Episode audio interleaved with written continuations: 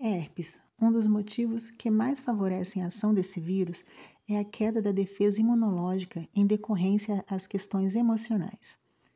Logo, episódios decorrentes da herpes, especialmente a labial, são indícios de desordens no organismo. Geralmente, as feridas na boca surgem em situações de estresse excessivo. Esse distúrbio pode ser solucionado mediante a intervenção médica e terapêutica adequada.